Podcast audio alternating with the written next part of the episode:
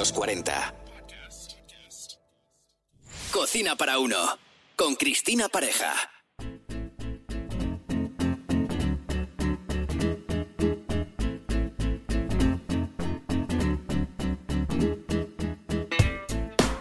Bienvenidos a este nuevo episodio de Cocina para Uno titulado Stop al desperdicio. Un placer acompañarte.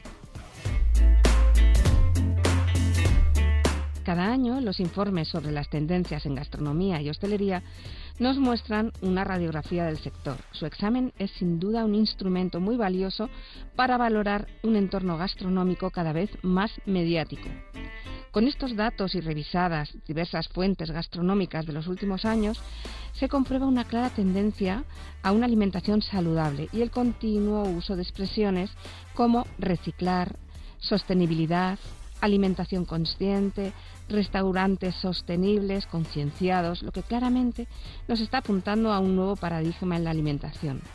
El respeto por el medio ambiente está marcando el rumbo de las tendencias en la gastronomía. Existen numerosos informes sobre el despilfarro de comida en el mundo que ponen la voz de alarma en esta sociedad consumista y donde se desperdicia más comida de la que imaginamos. Dentro del ámbito de la Unión Europea, España es el séptimo país que más comida desperdicia, 7,7 millones de toneladas, tal como podemos consultar en la página del Ministerio de Agricultura, Pesca y Alimentación a través de sus informes anuales. Con estos datos sobre la mesa podemos afirmar que nuestras decisiones gastronómicas son factores que afectan de forma directa a la sostenibilidad medioambiental y a la salud. En este modelo se marca la actual tendencia de la cocina del aprovechamiento. Se une a la búsqueda de una vida más ecológica con la que veremos grandes ideas para reciclar y no tirar nada comestible muy cerca de la sociedad en la que vivimos y en la que aparentemente todos tenemos de todo, existe una parte de la población subdesarrollada que padece escasez alimentaria. Casi 7,5 millones de adultos de la Unión Europea, 17 de cada 100, padecen inseguridad alimentaria grave, según el informe regional para Europa y Asia Central publicado por la FAO. Ser solidarios en cualquier ámbito de la vida es hoy en día una obligación. Si nos remontamos a unos años atrás, se podían comprar productos frescos y consumir lo que llegaba de forma local. Ahora nada de eso es así. Si hoy en día quieres un producto ecológico, lo encuentras a un precio superior. Las condiciones especiales y necesarias para considerar ese alimento ecológico lo encarecen. Sería muy útil instruir en la cultura del aprovechamiento y reciclaje de los alimentos en la cocina, tanto a la hora de adquirir como de conservar, apoyando el consumo sostenible y responsable con el medio ambiente, que sin duda marcan el rumbo de las tendencias en la cocina. Un buen método de aprendizaje enfocado al aprovechamiento de los productos será una forma de acercarnos a la tendencia de la sostenibilidad, en la que la sociedad ya es consciente del grave problema alimentario que existe en el mundo. El aprovechamiento, como digo, comienza desde la compra y una buena planificación. Y para ello os cuento varias recetas muy útiles. Buñuelos salados esas bolitas que se fríen con todo tipo de rellenos que son perfectas para aprovechar restos de pescado, como el bacalao, o unas gambas, o jamón y queso, o restos de verduras, como el calabacín y la zanahoria, o unos espárragos trigueros. La receta sería 150 gramos de harina, 120 de leche y 3 gramos de bicarbonato sódico y un poquito de sal. La proporción sería 70% del relleno y el 30% de la masa del buñuelo. Simplemente la masa hay que mezclarla y mantenerla en frío hasta el momento de freír. Una receta que sirve para rellenar al gusto y puede servir como aprovechamiento infalible son las famosas crepes. La receta es 75 gramos de harina, 110 gramos de leche, un huevo y 20 gramos de mantequilla con sal. La masa se elabora juntando todos los ingredientes a la vez y la mantequilla blanda. o lo que es lo mismo, a temperatura ambiente y se cocinan en mantequilla. Son perfectas para rellenar con ingredientes fríos como los de una ensalada o en caliente pues desde una tortilla con queso o unas costillas deshilachadas con canónigos, unas gotas de lima y unas gotas de ketchup. Y sin duda la reina de las recetas del aprovechamiento es la croqueta. Las cantidades tienen relación con el ingrediente que se va a incorporar y aún así la salsa bechamel cambia ligeramente la receta básica para que sea algo más espesa y que al enfriarse se puedan formar esas bolitas. La receta para unas 15 croquetas sería 75 gramos de harina, 50 gramos de mantequilla y 750 gramos de leche, con sal y nuez moscada más el ingrediente que vas a aprovechar, que son 300 gramos de pollo asado. El procedimiento de la receta sería derretir la mantequilla, añadir toda la harina, remover hasta crear una masita espesa y verter la leche templada en varios momentos hasta terminarla, añadir la sal y la nuez moscada.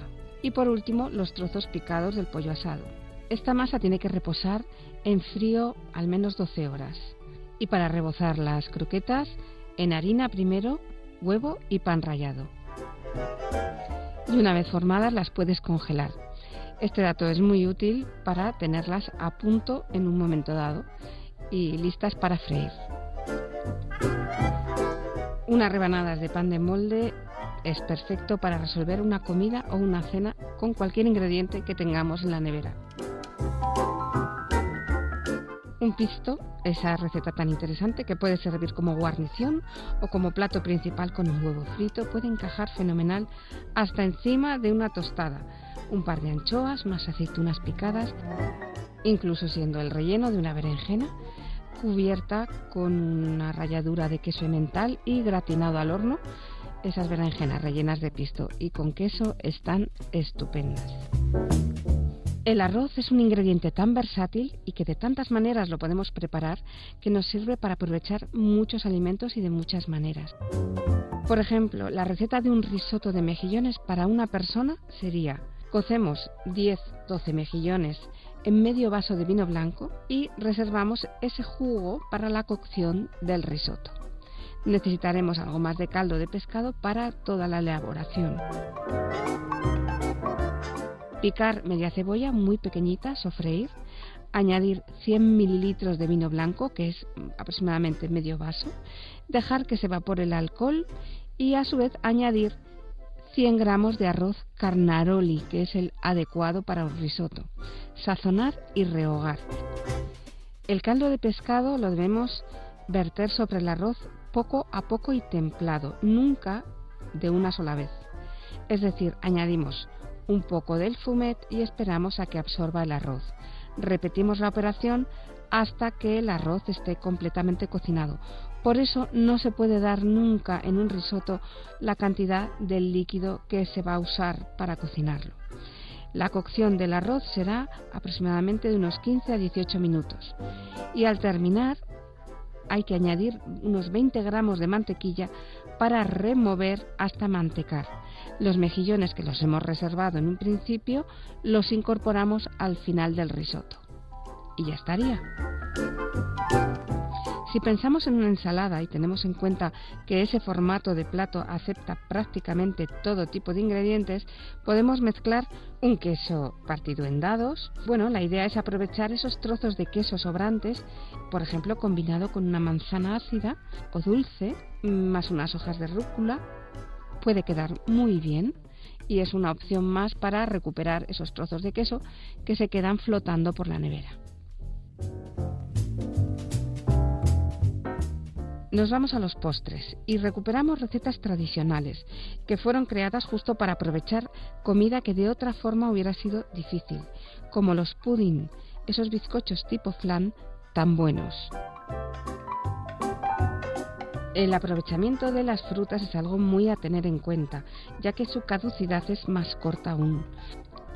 La conocida Macedonia es perfecta para el momento en el que la fruta se está poniendo algo más madura y en un bol con un jugo de naranja, un chorrito de miel queda muy rica. Una granola de frutos secos. Es rápida de hacer y muy nutritiva.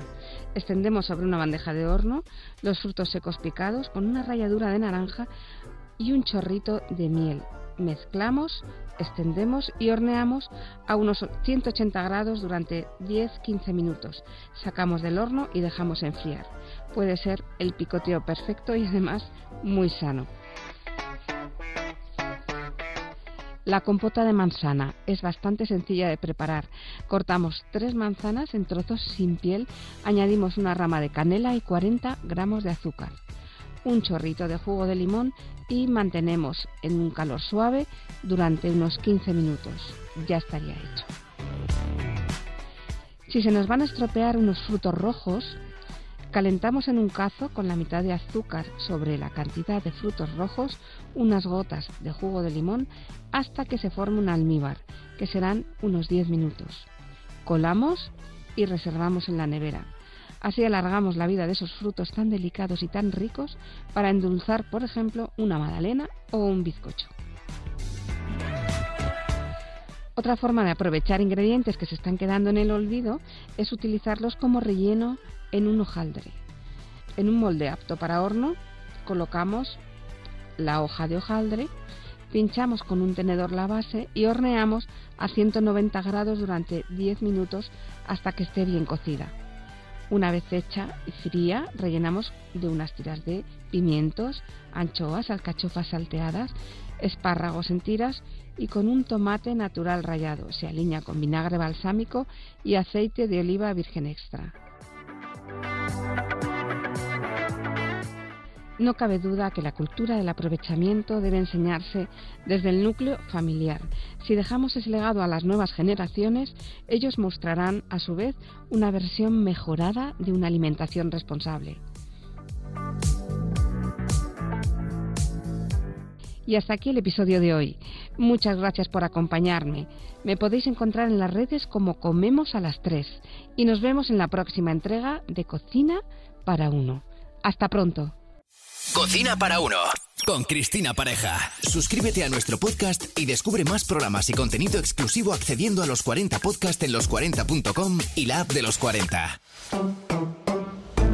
Los 40.